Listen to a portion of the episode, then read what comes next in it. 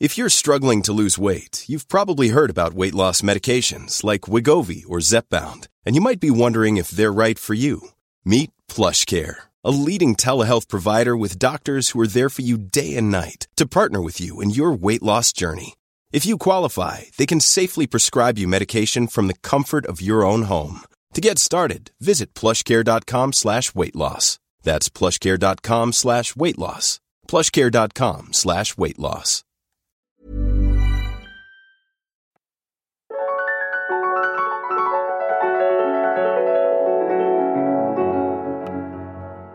Bienvenue dans Alors c'est pour bientôt, le podcast qui donne la parole aux femmes et aux couples qui rencontrent des difficultés pour concevoir un bébé.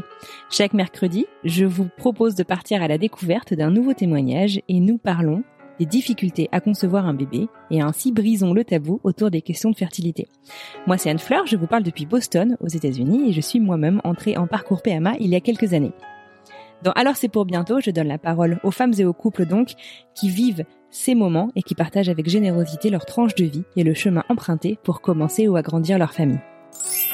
Aujourd'hui, nous prenons la direction de Lyon pour rencontrer et découvrir l'histoire du premier couple de Alors c'est pour bientôt et je suis très heureuse qu'il s'agisse de Alice et Thibault. Tous deux âgés de 26 ans, ils viennent me raconter leur parcours pour devenir parents. Nous parlons ainsi de la première fausse couche et des violences obstétricales dont Alice a été victime, puis de sa seconde grossesse qui arrive tout de suite après. Malheureusement, lors de la première échographie, on observe une clarté nucale très épaisse, mais le médecin en charge du suivi n'est pas très inquiet malgré tous les signes qui semblent pointer vers de grosses complications. Après une très longue attente et un médecin qui ne prend pas tout ça très au sérieux, un DPMI, le dépistage de deuxième intention de la trisomie 21 par méthode non invasive, et une amniosynthèse, le diagnostic tombe, et la généticienne leur annonce que Guillaume, qui est pourtant si actif dans le ventre de sa maman, a une translocation génétique déséquilibrée très grave, à plus de 6 mois de grossesse. Le mot est enfin prononcé, il faut faire une IMG, une interruption médicale de grossesse. Alice et Thibault me racontent avec beaucoup de bienveillance et d'émotion leur histoire, comment ils célèbrent ce petit être Guillaume, et comment ils attendent la petite Elena qui est venue se nicher au creux du ventre d'Alice quelques semaines après cet accouchement si difficile. Aujourd'hui et au moment de l'enregistrement de cet épisode, Alice et Thibault vivent la fin de cette nouvelle grossesse en plein confinement. Encore un nouveau défi, mais Elena se porte à merveille, et c'est finalement ce qui compte. Alors sans plus attendre, voici ma rencontre avec Alice et Thibault. Bonjour Alice et Thibault, bienvenue sur le podcast. Comment allez-vous? Ça va, ça va. Ça va plutôt bien. Super. Bon, c'est le premier couple qui euh, nous rejoint sur le podcast. Merci infiniment de vous prêter à l'exercice. Euh, Est-ce que vous pourriez vous présenter? Peut-être que Alice, tu peux présenter Thibaut et Thibaut euh, euh présenter Alice. Qui êtes-vous? Quel âge avez-vous? Qu'est-ce que vous faites dans la vie? Et d'où est-ce que vous nous parlez ce soir? Alors Thibaut, Thibaut, bah, il a 26 ans. Il est ingénieur consultant à Gap 2 sur Lyon. Euh, actuellement, il est en télétravail pour euh, un client qui est euh, domicilié à Issoire, ça, euh, dans tout ce qui est pièces dans, pour de la métallurgie, pour majoritairement, on va dire de la mécanique. Thibaut, comment on va dire, il se définit plus comme un alien. Ah bon, intéressant. voilà, tu comprendras après pourquoi. D'accord. et Alice, 26 ans aussi. Femme au foyer et enceinte. Ah, ok. Bah, écoute, ça résume plutôt bien. Donc, vous êtes dans la région de Lyon, tous les deux? C'est ça. Vous êtes originaire de cette région? Euh, Lui, il est lyonnais, moi, je suis grenobloise. D'accord, donc pas très très loin non plus. Non. Super, merci euh, donc euh, de vous joindre à nous aujourd'hui. Vous le savez, le but du podcast c'est vraiment de libérer euh, la parole sur le désir de parentalité quand ça se passe pas forcément comme on comme on l'aurait imaginé, comme on l'aurait souhaité. Euh, Est-ce que vous pouvez du coup me dire, me raconter un petit peu comment et quand vous est venue l'envie de fonder une famille tous les deux Alors moi, ça a commencé assez tôt, bien avant que je rencontre Thibaut. On va dire vers 15-16 ans, le désir a commencé à émerger, mais on va dire qu'il y a eu assez de maturité pour me dire c'est pas le moment, c'est pas le moment, c'est pas le moment. Il faut une situation, il faut quand même une bonne relation stable. Et puis euh, le désir a vraiment repris le dessus quand on a eu quasiment un an, deux ans de couple. Et puis euh, j'étais sous pilule, j'ai fait un arrêt cardiaque à cause de ma pilule. Oh et bon après j'ai un problème cardiaque de base, mais euh, voilà, j'avais une pilule qui me me convenait pas. Ouais. Donc le temps après que mon corps évacue bah, la pilule et tout, on a eu une fausse alerte, fausse couche euh, en octobre. Donc à ce moment-là, le médecin pensait que c'était euh, soit un ovule qui avait explosé, euh, soit c'était une, une, une, grossesse extra-utérine, soit une fausse couche. Mhm. Donc finalement, c'était pas du tout ça, j'étais constipée. Mais sur le coup, bah, le sujet a été un peu mis sur le tapis Ouais. et on, on s'est dit bon bah euh, lui, il était encore euh, alternant à cette époque. Il, était, il finissait son ses études, c'était sa dernière année. Mhm. On s'est dit bon bah 2019, on se lance.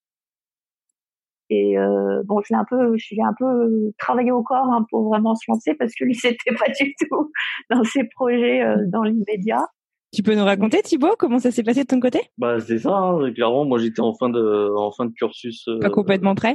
Tout de formation, donc euh, j'étais là à me dire déjà je vais avoir un changement euh, Ouais. de vie professionnelle. Alors enchaîner en plus un changement de vie privée, ça va être euh, assez comique. Ouais. Mais bon, au final, on lui dit allez, ça devrait bien marcher de toute façon, aucune raison. Bon, super, d'accord. Donc du coup, euh, vous vous lancez donc début 2019, il y a un petit peu plus d'un an. Ouais. Ok. Et comment ça se passe alors? Bah, ça s'est passé que on s'est dit qu'on se lançait pour la Saint-Valentin, un peu avant la Saint-Valentin. Première fausse couche. Euh, bon, fausse couche, euh, on ne sait pas réellement pourquoi, parce que j'ai été très mal accueillie par le gynéco de garde. Ce qui s'est passé, c'est que j'avais, en fait, j'ai mon chat qui est tombé de l'étagère qui a quoi bien 1m80, 90 de haut Bah, surtout- sur mon ventre et ça m'a lancé des grosses douleurs et j'étais pas du tout rassurée. Mhm. On s'est pointé, pas de sang, rien, mais des grosses, grosses douleurs, mais euh, plus que des règles. T'étais on enceinte allait de au- combien de temps à ce moment-là? Au- on pense, Au début. que- ouais, c'était début 5-6 semaines à Ménoré. D'accord. Ouais, ok. Euh, mais j'avais fait, le- j'avais eu le temps d'avoir euh, un test de grossesse positif, les Mhm. prises de sang euh, largement positives. Et on se pointe chez le médecin, euh, enfin chez au service des urgences euh, à côté de chez nous. Euh, le gynéco de garde désagréable comme tout. Euh, il, il refuse que Thibaut soit là pendant l'auscultation, alors que moi j'étais complètement en panique. Bah. Donc Thibaut avait juste décalé sa chaise pour voir ce qui se passait. Le médecin ne lubrifie pas la sonde, il me fout la sonde euh, à sec brutalement au point de me passer le, le col. Ouais. Donc euh, bah l'échographie bah, à 5-6 semaines on voit on n'a rien vu. Ouais. Donc il me dit bah je sais pas si c'est une fausse couche, je sais pas si vous êtes réellement enceinte. Alors que bah, j'avais mes prises de sang. Ouais. Et puis au moment où je moi je descends de la table, je me mets à saigner, mais vraiment saigner, saigner, saigner. Et le lendemain, je bah, j'avais rendez-vous de base avec le gynéco qui devait suivre pour cette grossesse, qui me fait un curtage parce qu'au final, bah, c'est j'étais en pleine fausse couche et le et j'avais des bleus au vagin, dans dans dans le vagin, dans l'utérus, il m'avait complètement laminé. Oh Donc euh, assez traumatisant. T'en as parlé, euh, t'en as parlé de cette expérience avec ce, ce gynéco d'urgence Avec mon gynéco, bah, c'était un collègue, c'était dans la même clinique, et lui, il a fait un, une, bah, il lui a, je sais pas si, moi, il m'a dit qu'après, il avait parlé avec son collègue, il l'avait un peu engueulé. Donc voilà. Du coup, cette grossesse, elle est arrivée euh, euh, combien de temps après le début de vos essais bébés? Ah, tout de suite. Ah d'accord, donc c'est enfin plutôt bonne nouvelle quoi. Vous vous arrivez. Voilà, euh, là-dessus, euh, là-dessus, il y Mhm. avait pas de problème. D'accord.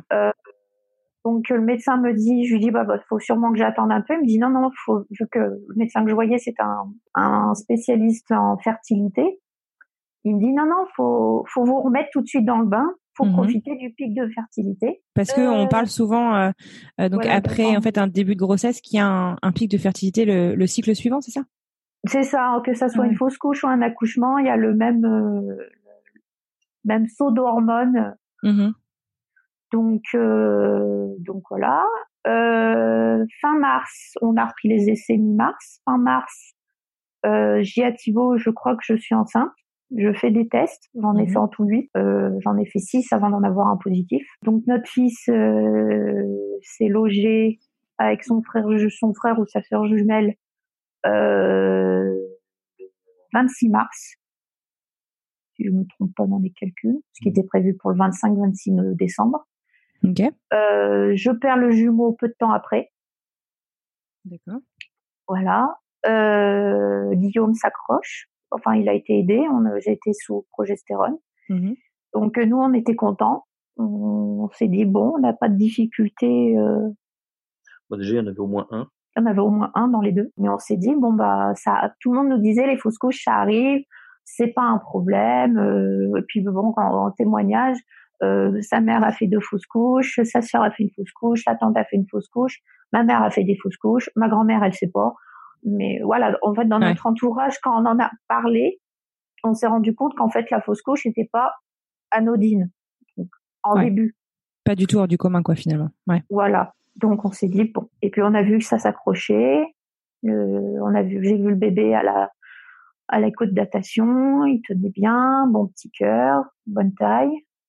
Et puis ça a commencé à merder euh, la première échographie obligatoire. Qu'est-ce qui s'est passé? Il s'est passé que la clarté nucale à la mesure était pas du tout, du tout, du tout bonne. Elle était à 3,77 mm.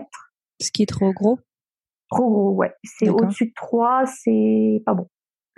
Mmh voilà. Et c'est signe de quoi alors la clarté nucale? C'est soit signe de trisomie, majoritairement trisomie 21. D'accord. Donc le gynéco nous me fait passer la DPNI. Donc là où je passe la DPNI, c'est euh, la DPNI plus le tritest.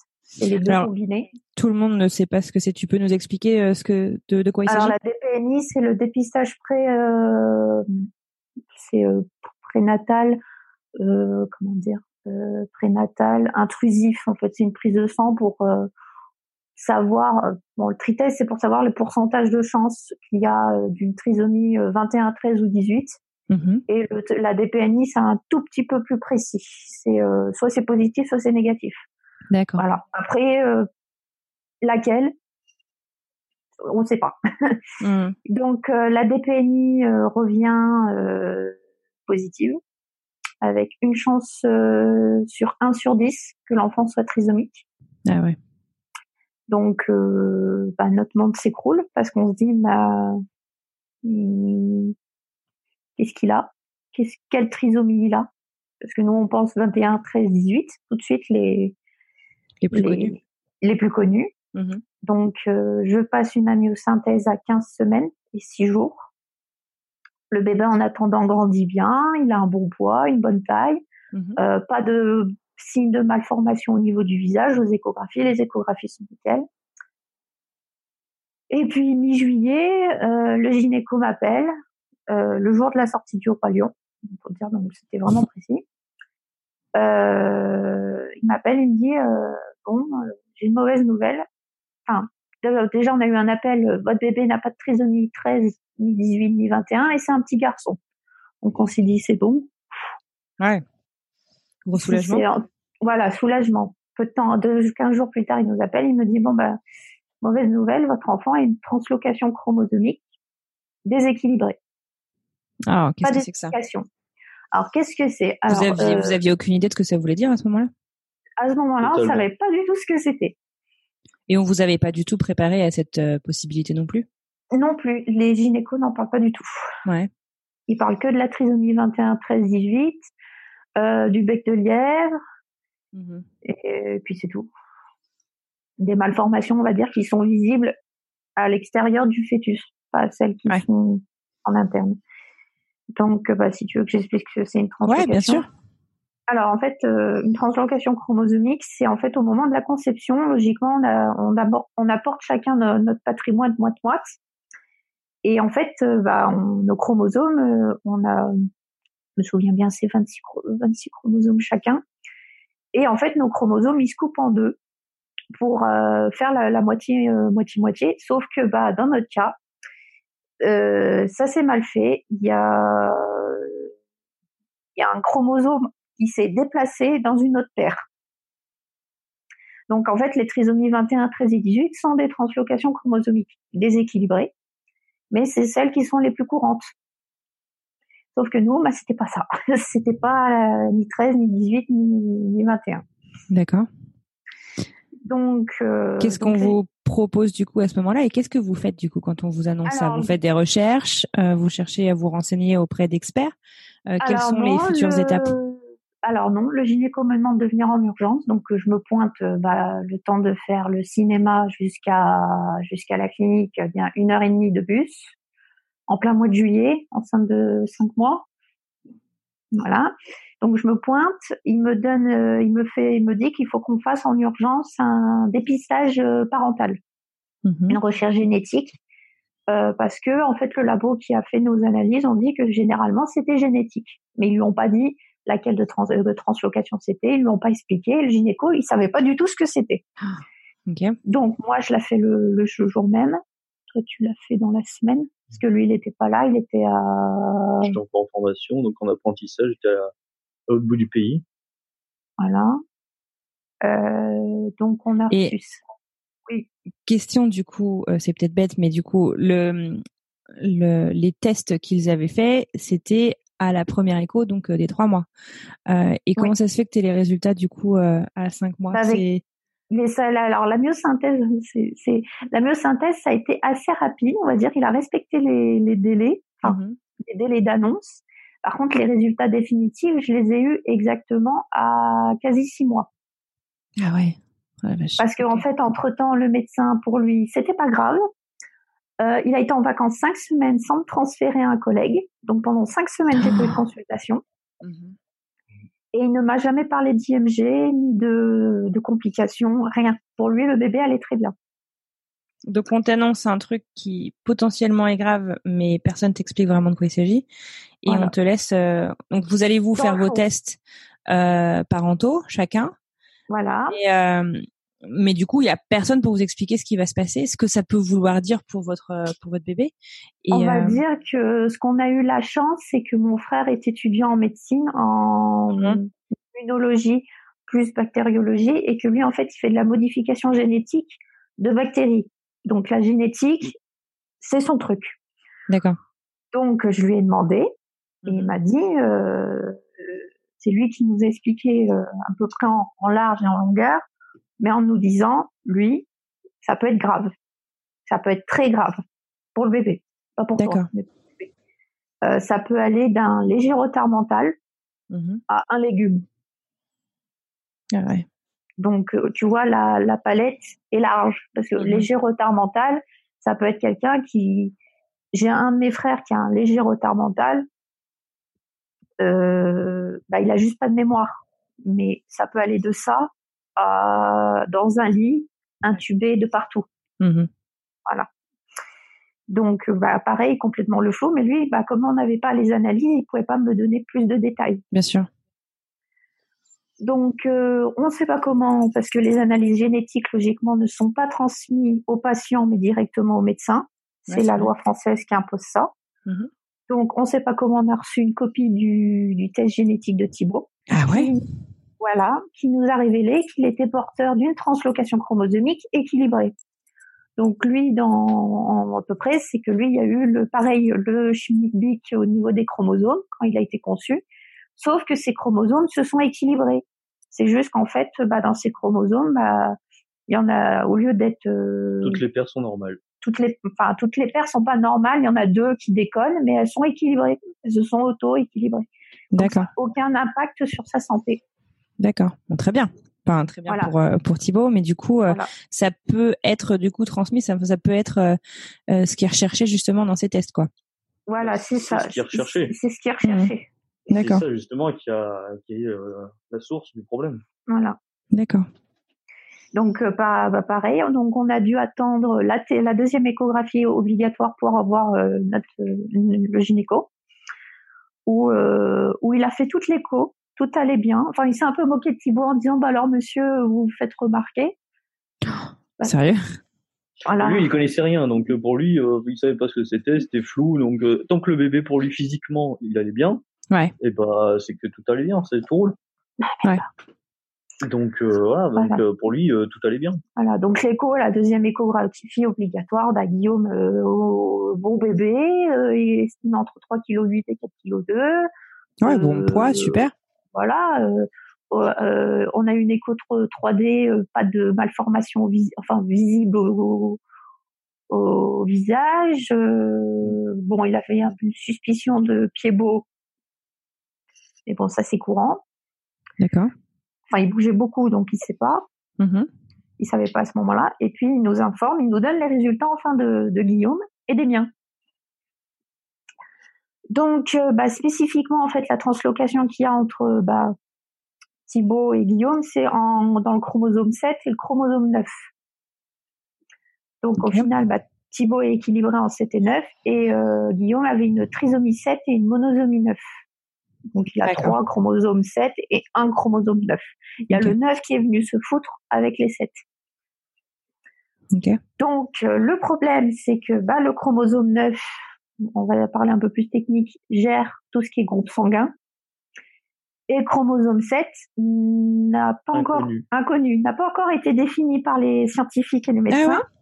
Mais s'il décolle, tu as une palette de syndromes de très graves, euh, énorme. Mhm. Donc quand tu cherches à savoir bah, à quoi sert ce chromosome et qu'on te parle de syndrome de machin, syndrome de ah, truc, où on te dit bah, le gamin va être petit, il va être retardé mental, il va être déformé. Le médecin il te dit je sais pas ce que c'est, faut que vous allez y voir un, un généticien, j'en connais une super, mais il met un mois à te donner un rendez-vous en urgence. Ouais. Voilà. Donc, c'était fin août. Mm. J'ai vu la généticienne mi-septembre. Et ton terme était prévu pour quand? Pour décembre, ça que tu disais? Pour Noël. Ouais, donc t'étais, enfin, t'étais quand même sacrément bien avancée dans ta grossesse et on t'a toujours pas dit. Euh... Que on...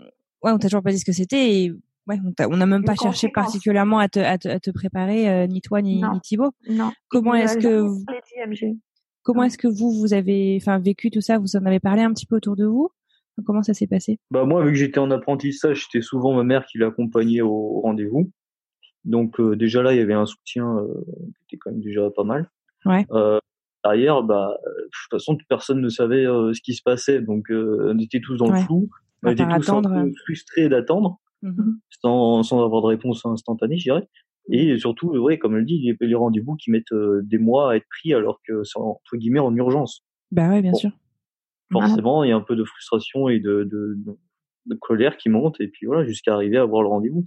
Voilà, donc euh, je vois la généticienne avec ma belle-mère parce qu'il fallait faire euh, tout l'arbre généalogique génétique euh, bah, de ma famille et de sa famille.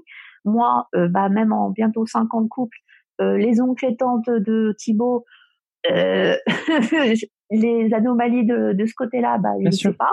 Mmh que ça soit autant de son père que de sa mère. Enfin, je sais juste qu'ils sont daltoniens dans sa famille. Donc, euh, bah, la généticienne, elle, euh, elle, elle débarque en, en, urgence. Euh, elle sait pas. Elle voit les analyses. Il manquait la moitié des infos. Elle était en panique, mais elle me dit euh, "Je prends tout, mais ne vous attendez pas que je vous donne une bonne nouvelle." C'est surtout qu'en fait, le généticien n'a pas transmis un seul dossier. gynéco, n'a pas transmis un seul ah. dossier à la généticienne. Voilà. Ah donc, moi, Alice a donné tout le dossier qu'elle avait monté au fur et à mesure de la grossesse qui lui a donné toutes les, docs. Avec tous les relevés, tout, enfin tout, c'est nous qui avons euh, fourni au final la, ça a été le bordel. Et c'est dû à quoi ça? C'est, enfin, c'est, il y a pas pensé. C'est le gynéco, il est comme ça. C'est que le gynéco est dans une clinique privée sûrement et que là, euh, la généticienne est dans le public. Donc euh, peut-être que ça a un impact, je sais pas, mais en tout cas, mhm. voilà, rien n'a été transmis euh, entre médecins. Voilà. Ah, et elle, elle était en colère. Hein. Elle était vraiment elle se retrouve entre guillemets avec la bombe découpillée, quoi. C'est euh, avec la grenade découpée. Bien sûr. Prête à exploser. Et il faut, il faut me gérer moi, qui suis enceinte quand même de quasi six mois et demi, euh, à, qui rentre dans son dernier trimestre, euh, qui se, je précise qu'à la T2, il nous a dit qu'on pouvait préparer l'arrivée du bébé. Hmm. Voilà. Donc moi, qui m'attends à avoir quand même un minimum d'espoir, bah, elle se retrouve avec, euh, voilà, avec un truc qui est euh, pas pas bien pour bah c'est pas elle était pas à l'aise. Ouais. donc euh, donc c'est un jeudi. Euh, ma belle-mère m'impose heureusement de venir chez elle euh, pour pour pas que je me retrouve toute seule. Parce que bah elle me, la généticienne nous a dit que bah, ça sentait pas bon. La généticienne m'appelle le vendredi soir à 21h donc pour te dire c'était vraiment euh, pour qu'elle ait pris le truc euh, pour me dire que bah de ses recherches, elle avait jamais, elle a vu des translocations, mais elle avait jamais vu notre cas en particulier. D'accord. Mais qu'après recherche auprès de d'autres collègues euh, au niveau France, euh, c'était une translocation très grave. Qu'il fallait que je passe une échographie morpho plus approfondie avec un spécialiste. Il fallait que je vienne assez rapidement à l'hôpital de la Croix-Rousse, là où elle exerce. Donc, bah, c'est pareil, tout le bas de combat, mais nous, on pleure. Bah ouais. Euh, mais elle nous dit que clairement, euh, il aura un très lourd retard euh, mental. Donc, on a un avantage, c'est que bah, le papa de Thibaut est médecin urgentiste. Donc, bah, il a l'habitude de, de voir les parents avec les enfants lourdement handicapés. Mmh Et il a été assez cash. Il nous a dit clairement comment ça se passait lui en tant que médecin, comment lui et comment il voyait la fatigue des parents et surtout des mamans qui géraient ces enfants lourdement polyhandicapés. Mmh et il a dit c'est pas une vie pour toi et c'est surtout pas une vie pour lui. Et t'es pas maman, t'es médecin, t'es infirmière, t'es euh, aide aide à domicile, mais t'es pas maman. Il me dit ça, il me dit je fais de l'eugénisme, il me dit ça va peut-être être méchant pour toi, mais c'est c'est de l'eugénisme. Faut la vérité. Voilà, c'est la vérité. Faut penser à interrompre cette grossesse. Comment vous avez réagi à ça? Panique à bord. Enfin, pour moi, c'était euh, avec en plus les hormones. Euh, j'avais ce désir enfin concret de bébé. Je me disais, euh, la première fois, ça a merdé. Là, ça remerde. Qu'est-ce que j'ai fait au bon Dieu, clairement, pour pour mériter ça? Surtout que bah, j'ai pas un parcours, on va dire, familial classique. Mmh Donc j'étais là, et puis j'étais chez mes beaux-parents euh, voilà, j'étais pas dans ma famille, j'étais pas, j'avais pas mon coco à moi, donc j'étais complètement, euh, j'avais pas Thibaut encore là. Euh, toi euh... Bon, moi j'étais pas là du tout. Oui, mais comment encore le, du pays. Et bah moi du coup bah j'attendais, j'attendais. De toute façon ça c'est ok, c'est euh, c'est une conséquence. Maintenant euh, qu'est-ce qu'il en est? Donc moi j'attendais juste le, le, rendez-vous pour pour savoir en savoir plus quoi, tout simplement. Ouais. Tu faisais pas de, t'anticipais pas ce qui allait se passer, euh, t'attendais qu'on te dise clairement ce qui, ce qu'il en était, quoi. Bah voilà, moi je suis plus, euh, j'attends d'avoir les informations avant de réagir parce que avant ça sert à rien. C'est d'anticiper euh, sans dans le flou. On y, enfin on n'y connaissait rien, donc euh, tellement mmh. dans le flou. Ça, ça à rien d'essayer de d'espérer ou pas ou de, de, réagir par rapport à ça. Enfin, mmh c'est une grande force, hein, c'est pas facile de, de réussir justement à, à, retenir ses réactions, je comprends. Enfin, c'est. Ouais.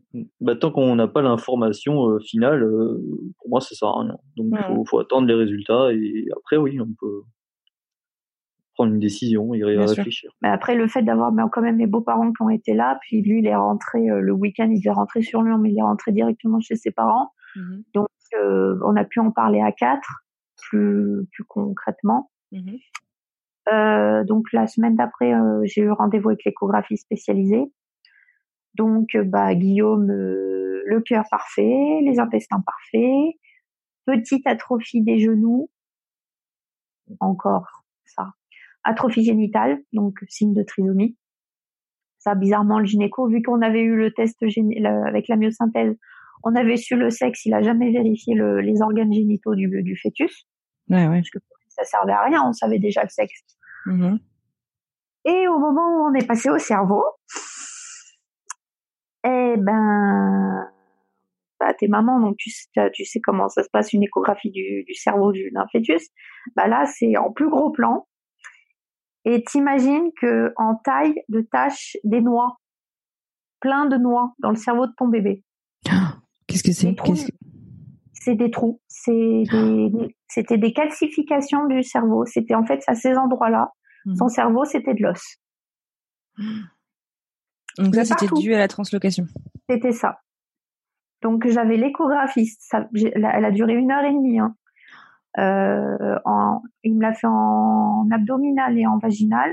Euh, j'avais la généticienne qui était à côté, j'avais ma belle-mère. Donc imagine ma belle-mère m'a vu en maillot de bain la, la seule fois elle m'avait vu euh, à peu près dénudée, c'était en maillot de bain, elle m'a vu quasiment à poil avec une fond dans, dans, le vagin. Donc moi j'en rigole maintenant, mais heureusement qu'elle était là pendant les bah, pendant une heure et demie à me à me, me masser l'épaule, à me soutenir. Bien sûr. Bon, elle, aussi, elle a compris qu'on a vu le trou, les trous, on a fait, euh, on s'est regardé euh, dans les yeux. même moi, ma décision pour l'IMG, c'était c'était acté, c'était. Ouais. T'as pas eu besoin qu'on te l'explique, quoi. Voilà, c'était. Mais le bébé actif, tu vois, j'avais un bébé quand même hyper actif pendant toute la grossesse, il bougeait, il réagissait. Extérieurement, il allait bien, mais c'est juste son cerveau qui était touché. Juste le cerveau, bon les genoux et le, juste le cerveau. Et la généticienne, même quand j'ai vu la généticienne, la tronche de la généticienne, quand elle a vu le cerveau, parce que le l'échographiste, il a gardé la tête euh, sérieuse tout le long, mais quand j'ai vu sa tête, j'ai fait, bon, c'est acté. Ouais. Là, tout de suite, elle nous a parlé d'IMG. elle en avait un peu abordé le sujet, mais pas trop, vu qu'elle voulait pas. Mm. Là, c'était faut interrompre. Ça, ça sert à rien, votre bébé. Euh, il, il avait même pas 5% de chance de survivre à terme et à l'accouchement. Donc, dans tous les cas, il était condamné, ce bébé. Ouais. Voilà. Mais le problème, c'est que bah quand quand on le sait à moi je quand on le sait dans le premier trimestre, c'est un bébé, mais c'est il y a encore un peu le stade, tu sais, du des termes légaux pour l'IVG, donc mm un, tu culpabilises un peu moins.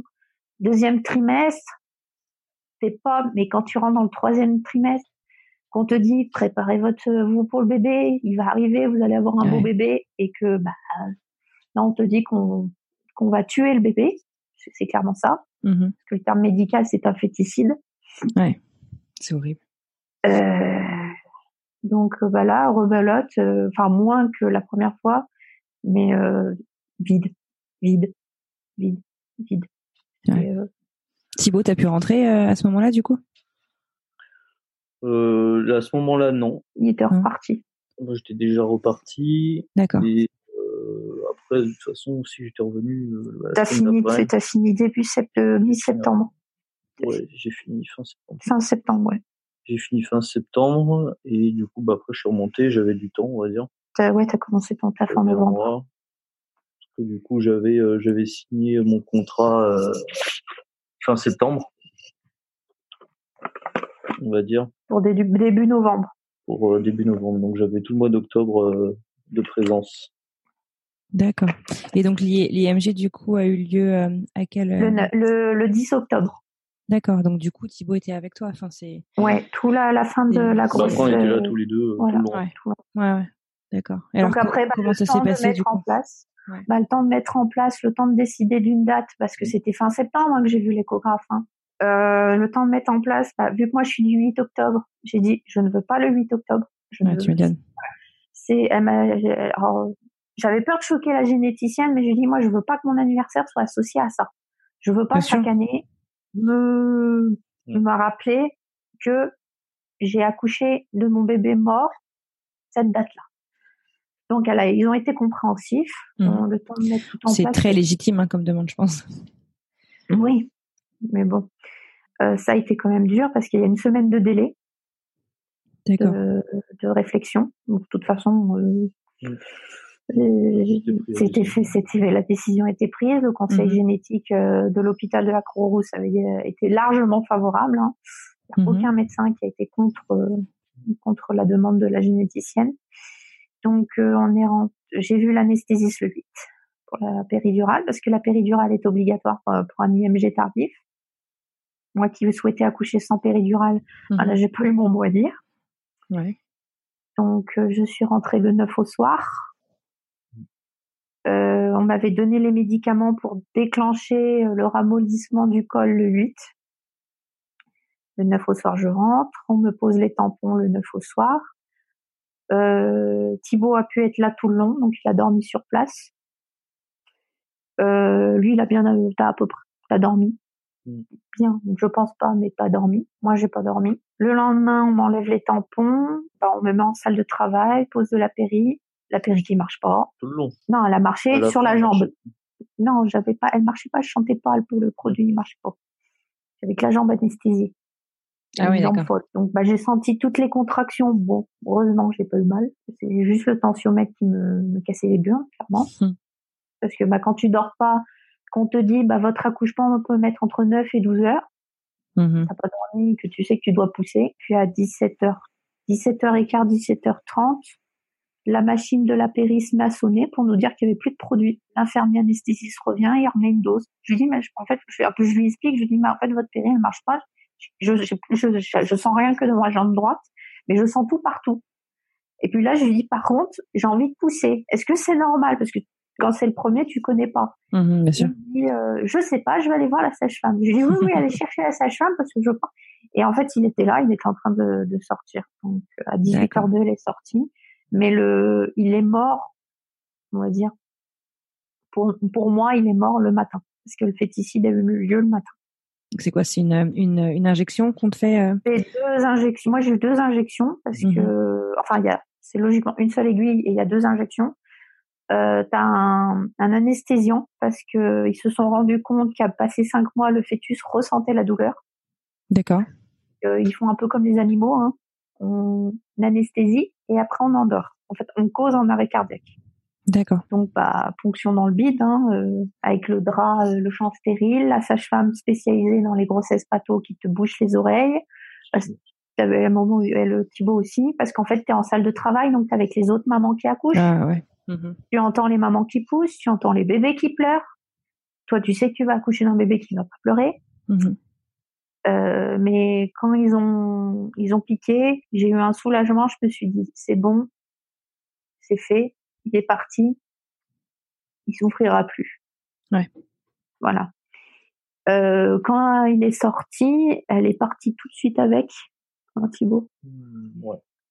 Euh, j'ai pas pu aller le voir pas pu parce que la généticienne m'avait prévenu qu'il restait quand même d'avoir un peut-être une malformation du visage.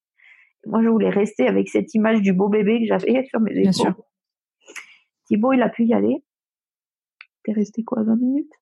Euh, bah, Pendant les 20 minutes, j'ai eu une révision utérine. mon accouchement, entre guillemets, était parfait, hormis le côté euh, morbide. Bien sûr.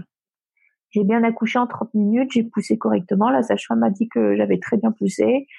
Euh, bon, j'étais quand même exténuée, que j'ai pas eu de, de problème au niveau du, de l'expulsion du placenta. Ouais, je marchais deux, heures après le retrait de la péri. Euh, nickel. Entre guillemets, hormis le côté morbide. Ouais. Donc Thibaut est revenu. Euh, il m'a dit que quand même il y avait un petit bah, peu. Ils ont été sympas. Ils ont dit qu'ils pouvaient prendre des photos ouais. si on voulait. Donc il a pris une photo que j'ai demandé qu'on garde de, côté, donc ils sont mis dans une enveloppe comme ça. En fait, euh, au moment venu, Alice aurait pu regarder. D'accord. Donc ça, on l'a gardé en souvenir. On a aussi demandé euh, des petites choses qu'ils ont, euh, le bracelet par exemple, euh, avec son nom, avec euh, voilà le bracelet d'hôpital quoi, et une empreinte voilà soit de main, soit de pied. Alors vu qu'il été déjà un peu rigidifié, en fait, il faut plus déplier la main, donc on n'a eu que le pied. Oh, petit chou, d'accord. Voilà. Et voilà. Ok. Donc, euh... Donc après voilà, on avait euh, proposé des boîtes, des trucs. Moi j'avais une, une, petite boîte que j'avais fait moi euh, ici. Mm-hmm. Donc on a pu mettre ça, tout ça dedans. Après voilà, c'était un peu pour la suite, c'était aussi ce qui nous a permis de faire un peu plus le deuil aussi, c'est de faire une petite boîte plus jolie avec, euh, avec plusieurs choses dessus. On a pris une, un, un, un, coffre euh, à Cultura en forme de livre. Où on a mis sur le, le, la cote un G et devant on a collé une plaque avec marqué euh, Guillaume 10 octobre 2019 18h02 avec euh, des petits anges et on a tout mis dedans euh, il est sur notre armoire derrière. Donc bah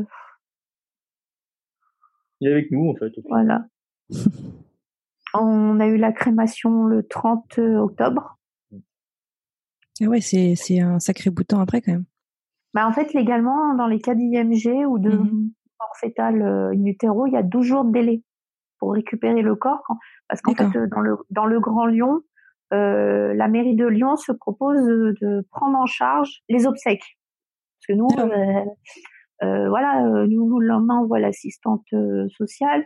Mmh on n'y connaît rien. On n'a on a jamais enterré. On en, habituellement, on enterre nos grands-parents.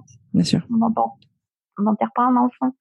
Donc euh, l'assistante sociale nous a bien expliqué que bah, l'hôpital prenait en charge avec la mairie. Ou les démarches à faire, c'est nous qui voulions prendre en charge. Voilà. C'est les deux options quand même. Il y a les deux options. Mais Mhm. nous, vu qu'on savait pas du tout comment faire, que avec la, la chute d'hormones, le, le, le, le deuil et tout, Bien sûr. moi je préfère, vu que c'est majoritairement moi qui gère l'administratif, Mhm. je me sentais pas de de le Ouais. faire. Donc, euh, bah, il y a les 12 jours de délai si on voulait Mm. changer d'avis, le temps que, bah, après que le temps que, bah, il y ait une place, hein, euh, parce que Lyon, c'est pas une petite ville. il n'y a qu'un seul crématorium. Enfin, il y a une seule. ils ont, ouais, ils ont le seul endroit où ils le font de l'hôpital, c'est à la Guillotière. Voilà, c'est le temps d'attente. Mais pareil, le 30 octobre, ça a été le matin. On, on a été, on y allait tous les deux.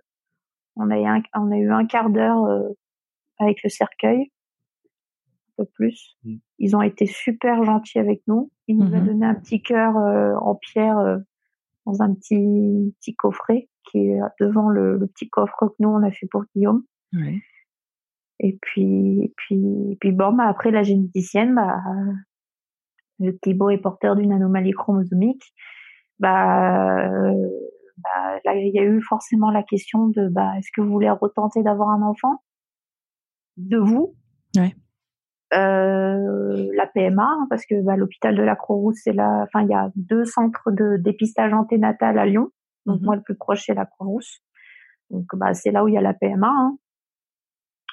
donc euh, elle elle s'est spécialisée dans heureusement la généticienne qu'on a elle est spécialisée dans les couples avec euh, malformation génétique donc, et vous vous sentez de repartir rapidement sur, sur ce projet bébé?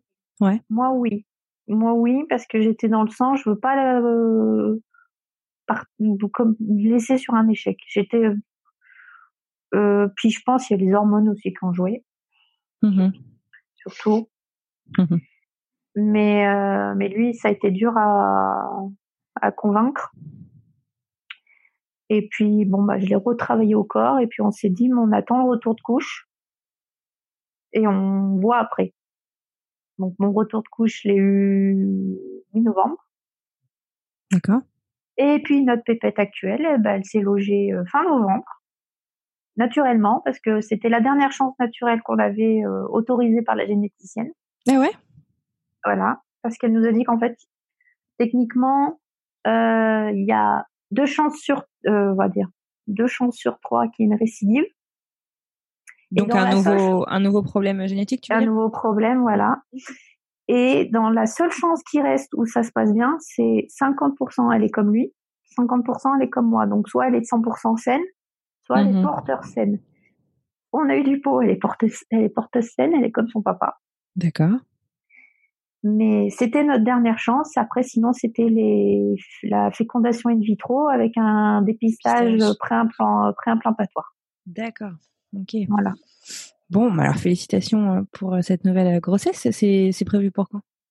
Alors, elle est prévue pour le 25 août. Ok. Donc là, je suis, je suis dans mon quatrième mois. Super. Et comment se passe la grossesse? Hormis le diabète gestationnel, les premiers trimestres a été assez mouvementé parce que bah grossesse suite à un IMG, euh, bah, déjà fallait convaincre le nouveau gynéco que j'étais bien enceinte. Tu as changé de gynéco, on est d'accord ah Oui, oui, oui, oui, oui, La généticienne, elle l'a signalé au Conseil de l'ordre des médecins. Très bien.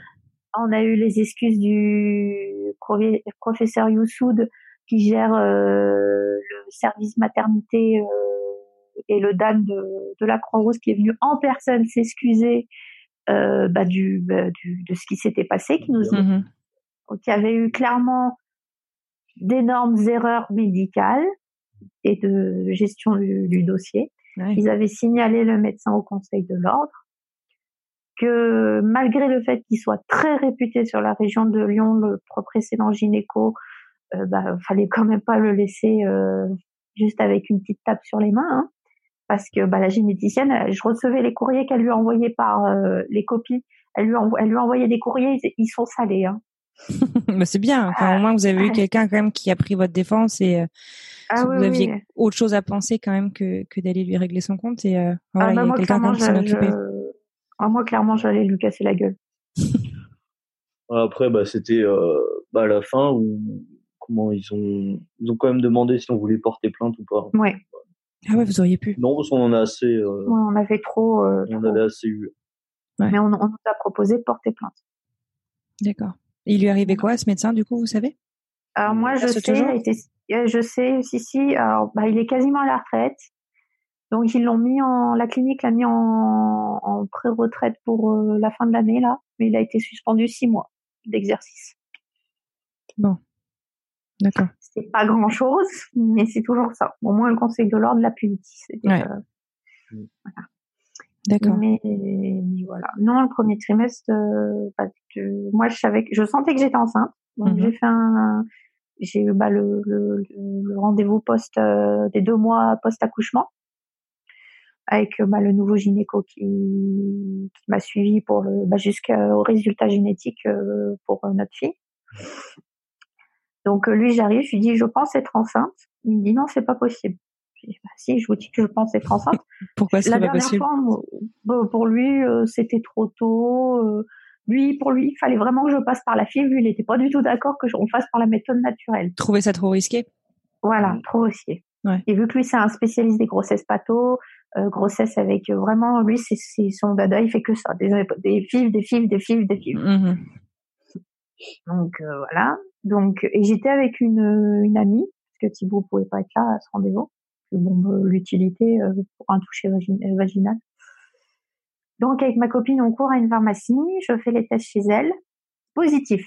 Parce que du coup, le gynéco te teste pas. Enfin, t'as beau être là, il aurait pu te faire une petite écho ou un truc. Euh, non, bah non, bah, un test sur place. lui, il était persuadé que non. Donc, donc pour lui, ouais. c'était même vu mon stade où j'en étais, c'était trop tôt. D'accord. Donc, euh, je fais mes tests chez ma copine, positif, mais très très léger. Donc, quand je dis que c'est vraiment, c'est la barre, elle était à peine visible. Mm. Donc, il m'avait quand même dit, au cas où vous faites un test entre temps positif, vous appelez la maternité, vous vous enregistrez tout de suite. Au moins, on a le temps de préparer au cas où mm-hmm. une récidive ou grossesse qui évolue bien. D'accord. Donc, j'appelle à 15 heures, j'avais rendez-vous à 11 heures, j'appelle à 15 heures. Donc, ah oui, tu traînes pas. ah oui, moi je traîne pas. Bah la Croix-Rouge c'est quand même l'hôpital public, donc euh, il y a du. D'accord, je connais pas Lyon. Il y a du, enfin c'est l'hôpital public, on est 3 millions d'habitants euh, sur sur Lyon, sans mhm. compter l'aglo. Euh, c'est pas la seule, mais il y a quand même du monde. Faut faut s'inscrire limite avant d'être enceinte. D'accord. Euh, donc, donc euh, bah, Nana super gentille, on fait les inscriptions par internet, mais bon, elle m'explique comment on fait. Et puis on me transmet une, ordonnance pour le, les hormones bêta-HCG à faire. Mmh donc, la prise de sang. Euh, voilà, la prise de sang. Que je me dis, bah, je vais quand même attendre, parce que j'avais comme, on m'avait quand même dit, euh, bah, avec le problème de votre conjoint, vous avez quand même beaucoup plus de chances de fausse couche.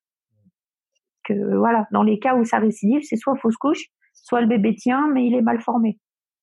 Et alors justement, d'ailleurs, au moment donc, où tu as fait ce test chez ton ami, tu as prévenu euh, tout de suite Thibaut ou tu t'es dit justement je vais attendre un petit peu de voir comment ça se passe On a prévenu tout de suite. Ton ami qui m'a appelé direct. C'est vrai. ouais. Parce que moi je voulais pas le prévenir, je voulais lui faire cadeau à Noël en disant je vais ou même juste euh, plus attendre les analyses. Mmh pour déjà que tout aille bien. Pour être sûr que tout aille bien, pour, parce que Thibaut, euh, bah, du fait que ça vienne de lui, bah, ça l'énerve beaucoup. Euh, et ma copine, elle m'a dit non, non, mais non, on n'attend pas. Tu, de toute façon, tu peux pas attendre. C'est un deuxième. Tu vas prendre des formes plus vite. Euh, on n'attend pas. Puis elle, m'a pas laissé trop le choix. Elle l'a appelé. Euh, mais ouais, on, et puis la, la maternité, eux, ils m'ont programmé tous les rendez-vous du premier trimestre direct. Ok. Donc, tu leur as expliqué ton historique ou ils l'avaient du coup Oui, oui ils avaient de toute façon de mon dossier, mais elle me, voilà, du en fait, elle a associé le, le nom du médecin mon nom, elle avait mon dossier, c'était bon, il faut faire ça. Mm-hmm. Donc j'ai eu mon écho, j'ai fait ma prise de sang à la tête supposée de mes règles, donc j'étais quasiment à un mois de grossesse, on va dire, parce que, vu que ça arrive deux, deux, semaines après les, la conception, il y a quatre, quatre semaines à m'énorer.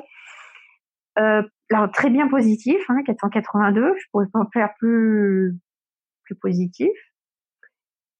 Euh, donc j'étais contente, mais en même temps inquiète, en me disant, tu sais, l'épée de Damoclès, ouais. ça va récidiver, ouais. t'attaches pas trop.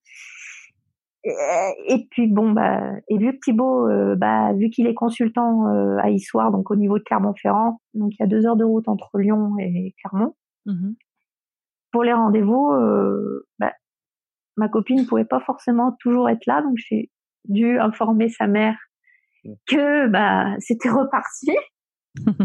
Elle n'était pas contente. Bon, c'est super que tu t'entendes bien aussi avec ta, ta belle-mère du coup. bah, on a mis du temps à s'apprivoiser, mais oui. Oui, non, mais ça. Mais, mais voilà. Donc, euh, bah, j'ai eu l'écho de datation le 6 janvier. Mmh donc, euh, donc j'étais à 7 semaines et 6 jours. Un beau embryon, bien grand, bien plus grand que les normes d'ailleurs, avec un bon petit cœur qui... Donc voilà. J'ai vu la généticienne deux jours après euh, pour nous dire, pour, bah, pour parler bah, du protocole euh, PMA dans les cas de, comme dans notre cas en particulier, euh, tous les couples qui ont des anomalies, comment ça se passe Quand ça se fait méthode naturelle, il n'y a pas de dépistage avant, comment ça se passe D'accord. Bah, donc elle a été très contente hein, que bah, je sois retombée assez rapidement enceinte. Et puis bon, vu que le bébé a accroché sans, sans aide médicale, pour elle c'était bon signe. Mmh donc euh, puis bon, elle m'a bien rappelé que l'ancien gynéco c'était un, un, gros con. Voilà. Donc, on a programmé une choriosynthèse euh, pour début février. Choriosynthèse, c'est quoi? C'est le cordon alors, Non, alors choriosynthèse, c'est un peu comme le, la myosynthèse, sauf que c'est pas le même endroit qu'on prélève. Donc la myosynthèse, en fait, c'est on prélève le liquide amniotique. Ça se fait à partir de 15 semaines et la choriosynthèse, en fait, ça se fait avant. Ça se fait entre 11 et 13 semaines aménorrhée. Et en fait, on prélève, on gratouille le thromboplasme. Donc en fait, le thromboplasme, c'est les prémices du placenta. D'accord. Mais en fait, on passe toujours par voie abdominale. Donc euh, c'est une aiguille de 15-20 cm qui rentre dans ton bide, sans anesthésie. Ah ouais. Euh, et on te gratte le placenta, enfin le thromboplasme, c'est le placenta. Donc c'est douloureux. Ça va. Ça va. Ça va. La myosynthèse, j'ai eu plus mal, plus mal après, Guillaume bougeait quand même beaucoup pendant la myosynthèse. Il n'a pas trop apprécié l'aiguille. Là, elle dormait pendant le, la choriosynthèse. Pourtant, j'avais des bonnes contractions, mais elle bougeait pas. Parce que c'est fait sous, sous contrôle échographique. Euh, moi, là, j'avais mon gynéco plus un interne en gynécologique, donc euh, plus la sage-femme qui, bah, qui était là pour mon IMG. Donc, c'est, voilà, il y a vraiment beaucoup mieux suivi. Beaucoup mieux suivi. Non, super. C'est hyper important. Euh, voilà, on a eu la T1, la première échographie obligatoire avant le 31 janvier, où là, entre guillemets, c'était le, le premier test, on va dire, pour le bébé dans ces mesures. Donc le gynéco, quand il me voit, il me dit, je vous connais, oui. Je dis, oui, vous m'avez dit que j'étais pas enceinte il y a, il y a, il y a, il y a deux mois. il me dit, ah, je me souviens. Il me dit, bon, bah, j'avais tort. bon. Donc euh, voilà. Donc on se pose, on trouve bien le bébé. Bon, ils ont quand même vérifié, vu que j'avais à la base, je devais attendre des jumeaux, ils ont quand même vérifié qu'il n'y en avait pas deux. Euh, donc on la trouve bien. Euh, ouais, c'était bien, bien. On la voyait, on la voyait même même mieux qu'à la clinique en privé. Ouais. Euh, donc le, le gynéco joue à sa tête, il est concentré, concentré, dans ces cas-là, on regarde beaucoup le soignant hein, pour voir s'il a des réactions. Voilà. Ouais, on fait beaucoup plus attention à chaque détail pour euh, essayer de, de, trouver tout de suite s'il y a une anomalie pas. Donc, euh, donc voilà, donc il commence par euh, bah, voir les membres, euh, la paroi abdominale, enfin le contour abdominal, cage thoracique, le cœur. Donc le cœur, on voyait au cordon ombilical déjà que le cœur battait. Donc il a dit déjà c'est bon signe, le cœur bat avant même qu'on voit le cœur, le cœur bat. Super. Il passe sur le cerveau parce que bah, vu que c'était là où Guillaume y avait un problème, mais bon, à mhm. ce stade, on voit pas grand-chose. Ouais, c'est tout petit petit. C'est tout petit petit, mais bon, elle avait déjà le cerveau en deux parties, euh, voilà. Super. il vient le moment de la clarté nucale, où là, bah là, on a été, c'était le, on va dire la mesure importante. Ouais, tu retiens ta respiration. Et là, on était, ouais. Bah déjà de la voir comparé à ce qu'on avait vu, on était déjà un peu plus rassurés. Mm. Et déjà, euh, après qu'il ait fait la mesure, là. Donc la mesure nous, il nous indique qu'elle fait 1,03. Ah ouais. Clarté nucale parfaite. Génial. Et vu que Madame dormait, elle était de profil, donc on était bien. Mais vraiment, au bout d'un moment, il essaye d'entendre son cœur, et puis bon là, on n'a pas pu entendre son cœur parce que là, elle s'est réveillée, puis bom bom bom bom. Donc euh, impossible de prendre. elle se tournait à chaque fois. Voilà, et elle voulait pas. Mais euh, et bon, à sa tête, on a vu même le gynéco. À sa tête, c'était ouf. Ouais. Voilà. Mais bon, la généticienne nous avait expliqué quand même que la clarté nucale était fiable à 80%. Ah, donc du coup, vous preniez encore ces, ces nouvelles avec précaution Voilà, c'était quand même, elle, elle, nous a quand même prévenu, moi, enfin moi, elle m'a prévenu que c'était une mesure importante dans la recherche de trisomie, mais il y avait quand même une marge d'erreur de 20%. Après, en parlant avec son père, il a dit 20% médicalement, c'est important, mais il faut plutôt prendre l'autre chiffre inverse dans ce cas-là pour être plus positif. Il faut pas penser aux 20%, il faut penser aux 80%. Il dit c'est comparé à 9 chances sur 10 que votre enfant soit trisomique et 80% qu'elle aille très bien. Voilà, c'était. Ouais, bien sûr. Donc, bah, vu qu'elle était bien positionnée, bah, on a bien vu son bourgeon. Donc, euh, bah, l'estimation du sexe à 90% petite fille. Ok. Content? Donc, euh, bah, moi oui, parce que moi, j'ai enfin, j'avais quand même peur que si c'était encore un garçon de, de faire, de transposer Guillaume sur le nouveau. Mmh euh, donc voilà, je fais la choreo le 3 février. Euh, ça se passe bien, pas eu de complications. Bon après j'étais j'étais alitée une semaine donc. Euh... Ah ouais. Et donc les résultats euh, du même genre, ça met ça met du temps. C'est ça, ça se met en deux temps. C'est un peu plus rapide. Il y a la première partie où c'est de la recherche pour la pareil trisomie 21 13 18, c'est rapide, c'est en 3-4 jours. Euh, donc j'ai eu les résultats début de la semaine d'après. Donc là, j'ai la l'assistante de la généticienne qui m'a appelé pour me dire que euh, que enfin là c'est un peu plus détaillé parce que vu qu'ils savaient ce qu'ils devaient rechercher, ils ont vraiment même recherché la l'anomalie de Thibaut mmh direct dans donc on avait déjà en fait un, premier prémisse d'analyse pour la, la, la translocation. Mmh à, dans la première partie et confirmation au bout de trois semaines. D'accord. Donc, donc là, elle m'appelle, elle me dit, bon, bah, puis j'entends à la voix qu'elle était contente. Donc, je me dis, bon. Ouais. Elle me dit, bon, bah, j'ai des bonnes nouvelles à vous annoncer. Votre bébé n'a aucune trisomie. Donc, moi, je m'en fous de cette info. Ouais, tu dis, je, c'était pareil pour euh, Guillaume. Voilà, mhm. voilà. Euh, et je lui dis, pour la translocation, bah, votre fille a une translocation chromosomique équilibrée. En vu qu'on nous a expliqué, c'est, c'est bon, on a réussi. Et puis elle me dit, est-ce que le docteur Axel euh, vous a donné une estimation du sexe? Je dis oui, petite fille. Elle me dit, bah il s'est pas trompé. Donc petite fille. Donc Super. Euh, Thibaut était là, donc moi j'étais dans mon bain un peu, donc j'ai hurlé dans l'appartement, euh, j'ai pleuré, j'étais, j'ai enfin réussi. pourquoi j'ai, j'ai enfin, mais j'ai enfin réussi. Donc on a réussi, mais bon lui il est quand même un peu déçu que quel est son son truc. Mais bon, hein, comme ça.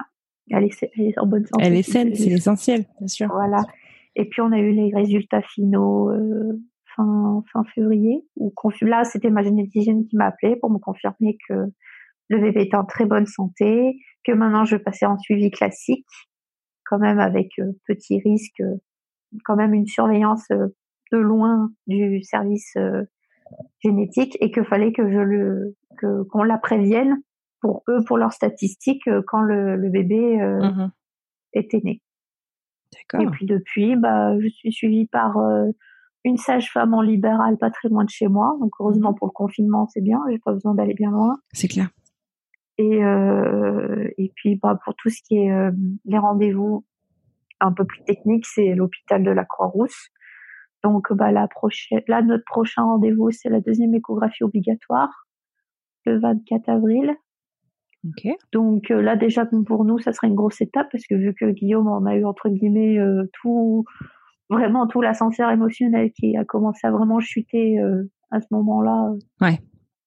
Donc c'est une une étape que vous attendez avec impatience j'imagine. Voilà. Et puis après bah ça sera l'étape des 29 semaines plus 6 ou, du quand j'ai accouché de Guillaume. Mmh Mais bon, elle a déjà son lit, elle a déjà des affaires. la poussette et le siège auto est commandé là, cette fois-ci, euh, on, on, nous a dit que c'était bon, c'est bon. Mais bon, avec le diabète gestationnel, maintenant, on me parle de euh, prématurité, de d'accouchement par césarienne programmée. On sort après, moi, je m'en fous tant que j'ai mon bébé en bonne, santé. je... T'as vécu bien plus dur déjà. Ouais, voilà, Mais bon, par contre, euh, c'est notre dernière chance d'avoir un bébé naturellement. La prochaine fois, euh, étant donné qu'on ne veut pas d'enfant unique, que, mhm. bah, malgré tout, euh, on aura beau lui dire qu'elle a un grand frère, bah il est pas là, son grand frère. Elle, elle mhm. va être l'aînée. Vous allez lui en parler, ouais, de Guillaume? Bah, on, sera, bien obligé de lui en parler parce que vu qu'elle a cette anomalie, elle a autant, elle aura autant de problèmes de concevoir que que son que son père. Mhm. Donc, euh, donc, on sera bien obligé de lui informer qu'elle a cette particularité. Mm-hmm.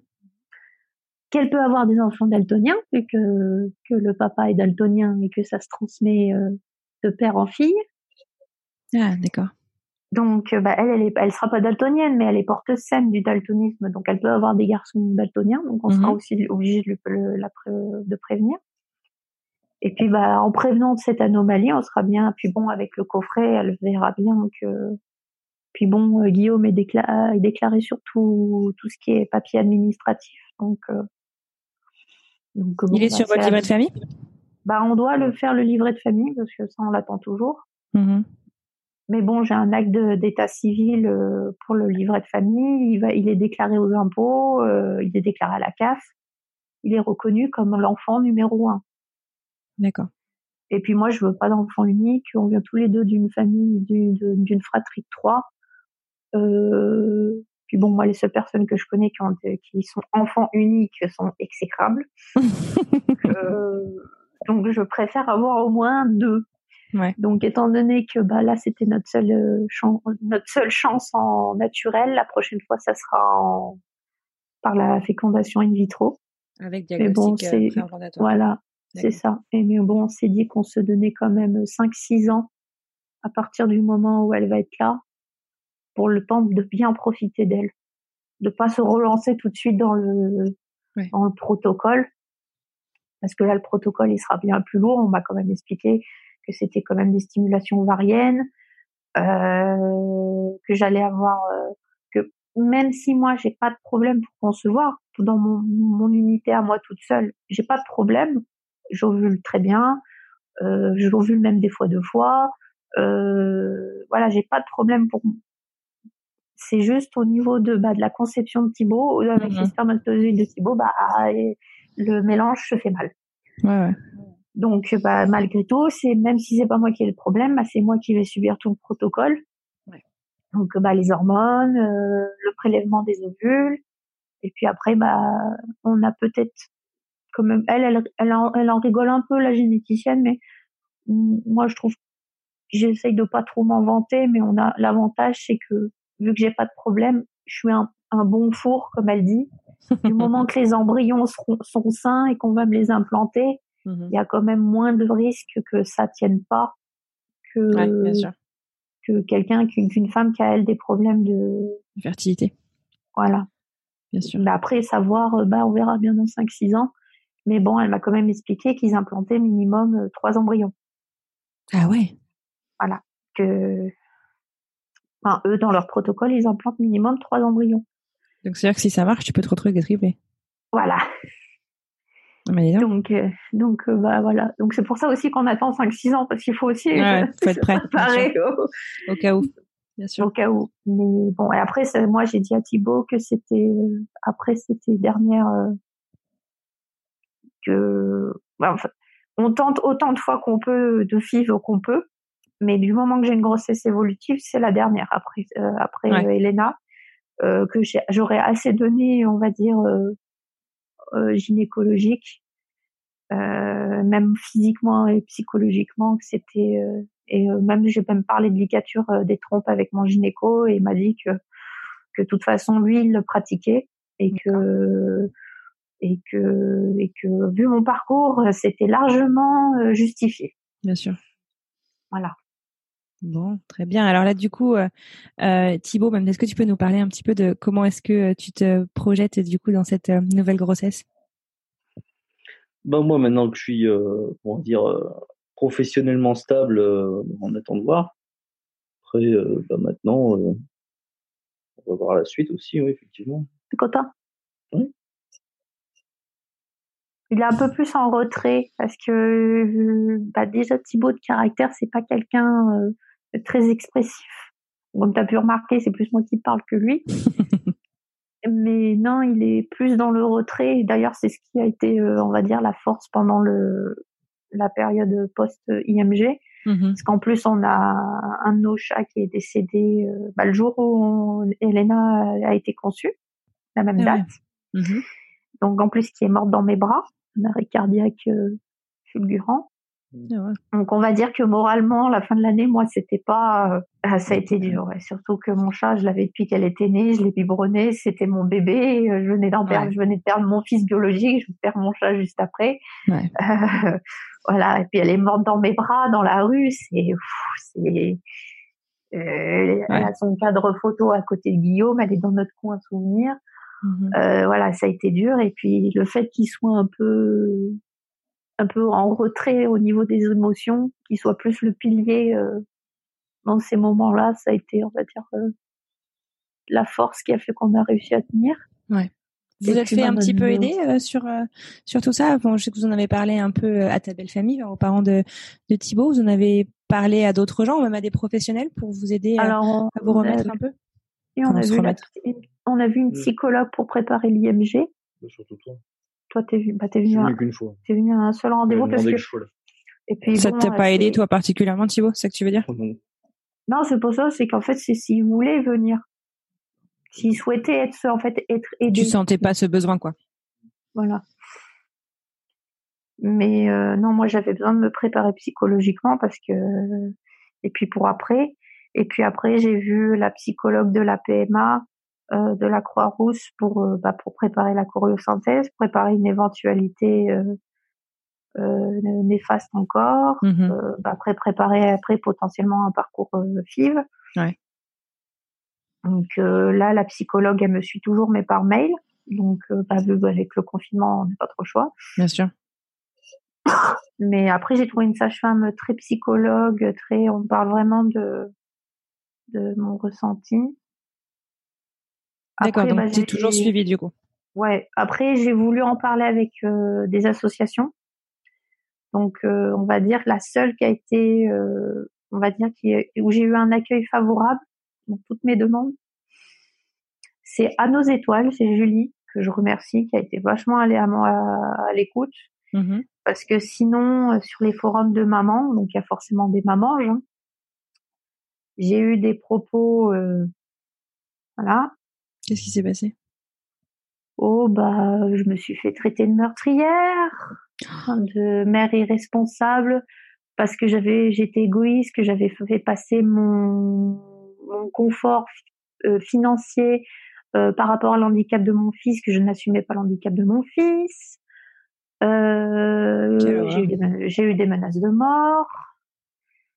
Ça allait vachement Ah oui, oui, ça allait vachement ah bah j'ai quitté euh, je vais pas le citer parce que j'ai pas envie d'avoir des merdes avec euh, l'application mais euh, mm. euh, ouais c'est aller très loin ou ou même eux quand je leur signalais en leur montrant les, les messages hein, que je recevais ils me disaient bah oui mais vous alimentez ah ouais d'accord c'est une belle manière de, de gérer voilà. le j'ai eu d'autres j'ai eu d'autres mamans qui me disaient mais non t'as pas le droit à la prime de naissance alors que bah là aussi on a le droit à la prime de naissance passer un certain stade de grossesse euh, t'as pas le droit à ça, t'as pas le droit à ci, le bébé il est pas déclaré. Bon, la, loi elle date de 2008, on est quand même en 2020. Euh, elle, elle est pas, elle est pas jeune la loi. Hein. Ouais. Donc, mais bon, euh, j'ai eu plus de, de rejets et bon, j'avais la psy à côté qui me dit, mais euh, qui elle m'avait conseillé de parler avec des mamans. Et quand mhm. elle a vu le retour que j'avais, elle m'a dit non non, restez dans votre coin. Ouais. c'est dingue. Ouais. Et donc à nos étoiles, par contre, euh, t'as as permis euh, de connecter. Euh... Ouais. De, elle, bah, elle, elle l'a subi elle-même. Elle a, bah, en mhm. plus dernièrement, elle a eu son petit problème aussi. Mais elle, on a pu parler de ce que, de, de ce ressenti de culpabilité, euh, de cette sensation quand il y a la, la fonction de, de, plénitude entre guillemets, dans, en se disant c'est bon, il mhm. est, il est parti. Mhm. Non, puis j'ai ouais, on va, on va, dire la famille, les amis et euh, et puis la psychologue et puis ouais. Et puis exceptionnellement des copines qui sont anti-avortement qui m'ont soutenue en me disant que en fait leur choix anti-avortement c'était pour elles et que dans ma situation, vu ma détresse, comment elle m'entendait pleurer, eh ben, elle pouvait pas me dire, mais en fait, ce que tu fais, c'est mal. Bien sûr. Il n'y a pas plus personnel comme choix. Voilà. Bien sûr. C'est, c'est, mais voilà. Mais, bon, pendant tous les mois, au niveau du 10, moi, j'ai mon petit moment de nostalgie, enfin, de tristesse. c'est encore euh, vachement frais aussi, tout ça, c'est normal. Oui, c'est frais, et puis on n'a pas encore le premier anniversaire. Euh. Ouais. Donc euh, bon, là maintenant on se prépare, on se, on se demande comment le suivi de grossesse va être fait avec le confinement, si ça va être prolongé jusqu'à août, comment ça va se passer l'accouchement, comment ça.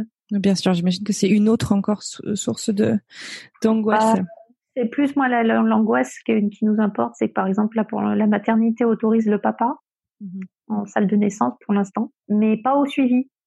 Donc bah par exemple ah. Thibaut, euh, il est frustré parce que bah il est là et il, est un peu plus présent par rapport à la première grossesse, donc un peu plus investi. Et maintenant que le bébé va bien, euh, bah, il peut vraiment s'impliquer à 100% émotionnellement. Et, et là, bah, on lui enlève euh, ça.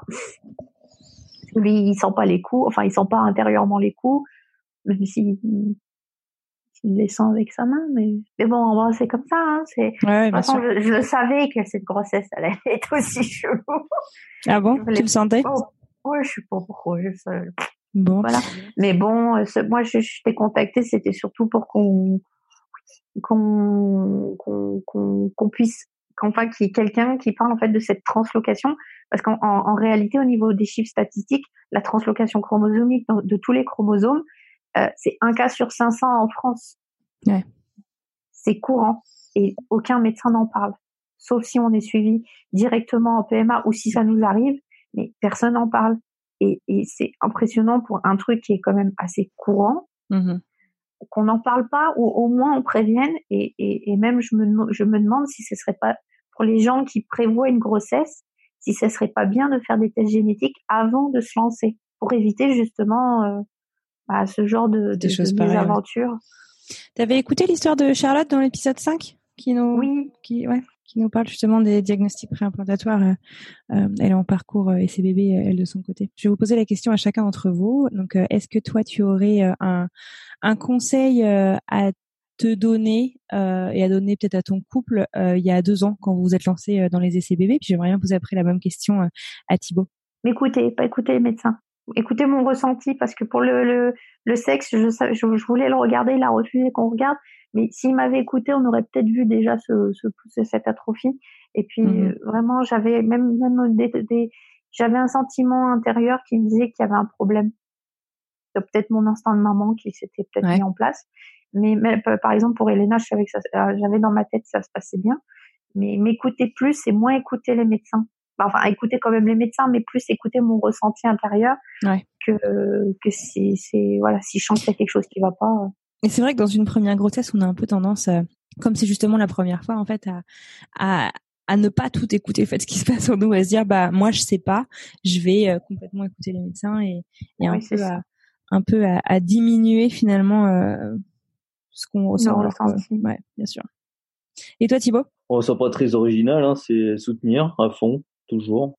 Et, euh, toujours essayer de surmonter bah, ce genre de problème euh, toujours ensemble, c'est tout. Ouais.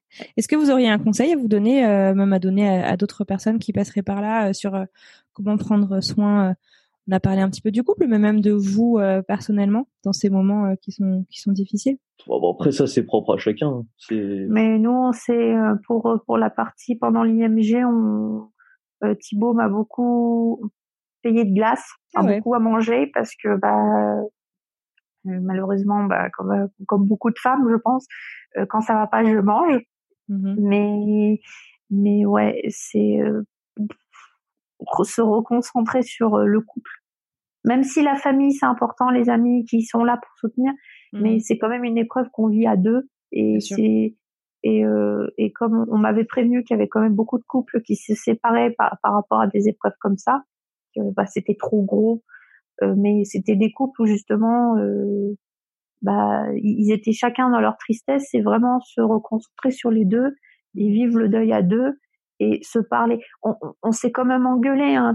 Moi, j'ai eu ma phase où euh, bah, j'étais complètement déprimée. C'est Thibaut qui me portait et Thibaut a eu sa phase de, de déprime où quand Thibaut il est vraiment pas bien, il est hyper agressif et il s'en prend à la première personne qui passe dans son champ de vision. Sauf que bah à ce moment-là c'était moi et moi j'étais pas, je n'ai pas un caractère à me laisser marcher dessus.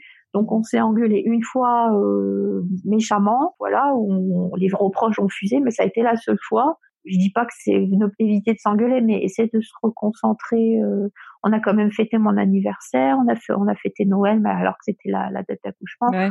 On a continue à vivre. Voilà, on a pas s'arrêter. Faut pas s'arrêter. C'est un échec certes, mais faut pas s'arrêter là-dessus. Ouais, bien sûr. Mais il faut vivre le truc à deux, pas chacun de son côté. C'est comme je dis, c'est propre à chacun parce que ça, c'est facile à dire. Après, voilà, chacun euh, vit différemment euh, ce genre bien de sûr, bien sûr. Après, c'est ce qui a marché pour vous. Voilà. bien sûr. Après, on est très complémentaires, donc c'est peut-être ça. La, la, psychologue qui nous suivait pour l'IMG qui nous avait dit ah, que. Ça, Alice qui parle pour moi comme ça. Moi, je suis pas là, elle parle. non, mais c'est pas ça. Mais elle avait dit, la, la, la, la, la psychologue, que, oui, que elle, dans son ressenti premier, c'est que notre couple était très fort de base, euh, même si on était entre guillemets un jeune couple. En soi-disant, un jeune couple, c'est entre 10 ans de couple mais qu'on était quand même assez solide et assez complémentaires et qu'en fait on allait avoir, euh, bah, elle avait un peu prédit qu'on allait chacun avoir notre période de, de craquage, mais qu'il fallait vraiment tout de suite euh, reprendre l'autre, euh, le soutenir. Après, bon, bah, malheureusement, s'il y a des couples qui se séparent, bah, voilà, après, on peut, on peut dans ces cas, dans ces histoires comme ça, on peut pas leur lancer la pierre, hein, c'est quand même lourd. non, c'est sûr. Et après, surtout faire force et oui, pas écouter les autres. Très bien. C'est une magnifique conclusion. Merci beaucoup à, tous les deux. Est-ce qu'il y a un dernier mot que vous auriez voulu ajouter avant qu'on se dise au revoir? Ouais, alors si, il y a peut-être un truc. On va pas parler au début. Alice, quand elle m'a présenté ce matin en me disant que j'étais, ce matin, pardon, au début, en me disant que j'étais un alien, c'est tout simplement parce que ah oui. euh, euh une, une translocation comme j'ai n'est pas génétique. Elle peut hein. s'apparaître euh, comme ça. C'est-à-dire que du coup, quand euh, on a fait nous les tests de notre, de notre côté pour savoir justement euh, ce, genre de problème. Euh, mes parents, du coup, ont fait aussi de leur côté. Mmh et ils ne sont pas porteurs. Et, et s'assurer que du coup, mon, mon frère et ma sœur n'aient pas aussi ce, cette anomalie. Mmh en fait, il s'est révélé qu'eux, ils sont sains, euh, que tout va bien. Donc en fait, j'ai. c'est le premier cas. C'est voilà, moi ça s'est eh fait comme ça.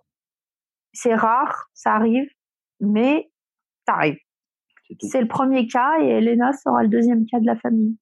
Voilà. Donc après, bon, c'est pas forcément un cadeau, mais voilà, ça, ça arrive. Il faut pas, parce que bon, peut-être pour les gens pour qui euh, c'est un parent ou euh, encore même avant, ça sert à rien de leur en vouloir, parce que de toute façon c'est comme ça. Et puis y a pas de. Non, on gère pas la on le sait pas d'ailleurs. Si on le sait pas, parce que nous, sans, n'y aurait pas eu ce, s'il n'y aurait pas eu Guillaume, on n'aurait jamais su. Ouais.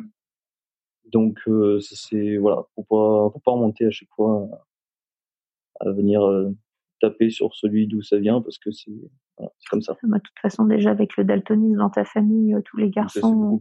oui, mais dans ta, dans ta famille, ce que je veux dire, c'est que euh, avec le daltonisme, déjà, vous avez un recul par rapport au, à tout ce qui se transmet. on sait que voilà, ça, ça vient de la famille, que ça, ça s'est porté de génération en génération. Mais voilà, c'est beaucoup moins grave par rapport à notre cas. C'est tout. Mais voilà, Thibaut, c'est le petit dernier de la fratrie, et puis bah c'est euh, c'est arrivé comme ça sur lui. C'est ça s'appelle de novo. Mais bon, moi, euh, ses parents ne sont pas porteurs. Enfin, son frère, et sa mère a pu se rassurer. Tout le monde est sain dans sa famille. Voilà. Puis bon, il a d'autres problèmes, euh, on va dire, euh, de, extérieurs à des problèmes génétiques, mais mais voilà, il, a des problèmes de, de, scoliose, il a le daltonisme. Donc entre guillemets, ça fait une petite accumulation de, de petits problèmes qui fait qui fait que puis c'est dans sa famille, bon, à part le daltonisme, son frère est daltonien, mais c'est un peu celui qui accumule un peu comme il dit, les merdes de, toute la famille. Donc, il se considère un peu comme l'alien de. Surtout parce que j'ai un truc que personne n'a. Oui. Bon, tu écoutes un alien très sympa. Euh, mm. Ça énerve sa mère, mais bon. ça fait rire son père, ça énerve sa mère, mais voilà. C'est ça, faut, faut mieux en rigoler quand même, parce que sinon, on déprime vite. Surtout quand on le, on le, on le fait succéder. Euh, Donc on va avoir un, ah, on va avoir un autre alien. Mm. Félicitations. Voilà. je peux faire le remake de Alien vs Predator avec l'alien qui sort Bon, bah, très bien. Mais écoutez, en tout cas, euh, je vous dis à tous les deux, euh, Alice Thibault, un immense merci euh, d'avoir partagé l'histoire de Guillaume et puis l'histoire d'Elena, l'histoire de votre famille. Euh, je pense que c'était bah, super euh, intéressant. Euh, je vous souhaite beaucoup de bonheur en famille et personnellement. Et puis bah, tenez-nous au courant de l'arrivée d'Elena. J'aurai plaisir à, partager ça avec les auditeurs. À très bientôt. Merci. merci. Et voilà, c'est la fin de ce nouvel épisode. Merci infiniment à mon invité pour son partage et merci à vous d'avoir écouté jusqu'au bout. Si vous souhaitez soutenir le podcast, parlez-en autour de vous, partagez-le avec votre entourage afin vraiment de permettre à toutes les femmes, hommes, couples qui passent par là de retrouver ces témoignages pleins d'informations, d'espoir et de bienveillance. Sinon, rendez-vous sur Apple Podcast pour donner 5 étoiles au podcast et lui laisser un petit message afin de nous aider à gagner en visibilité. Si vous souhaitez venir débattre, poser des questions à propos du dernier épisode la communauté, rejoignez-nous sur Instagram, at alors c'est pour bientôt podcast, et pour témoigner, direction le site internet, alors c'est pour bientôt podcast.com. Sur ce, je vous souhaite une excellente journée et j'ai déjà hâte de vous retrouver mercredi prochain.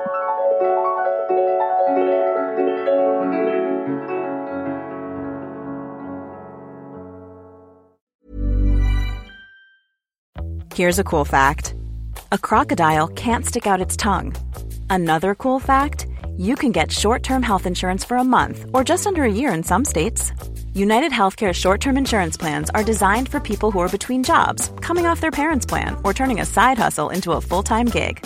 Underwritten by Golden Rule Insurance Company, they offer flexible, budget-friendly coverage with access to a nationwide network of doctors and hospitals. Get more cool facts about United Healthcare short-term plans at uh1.com.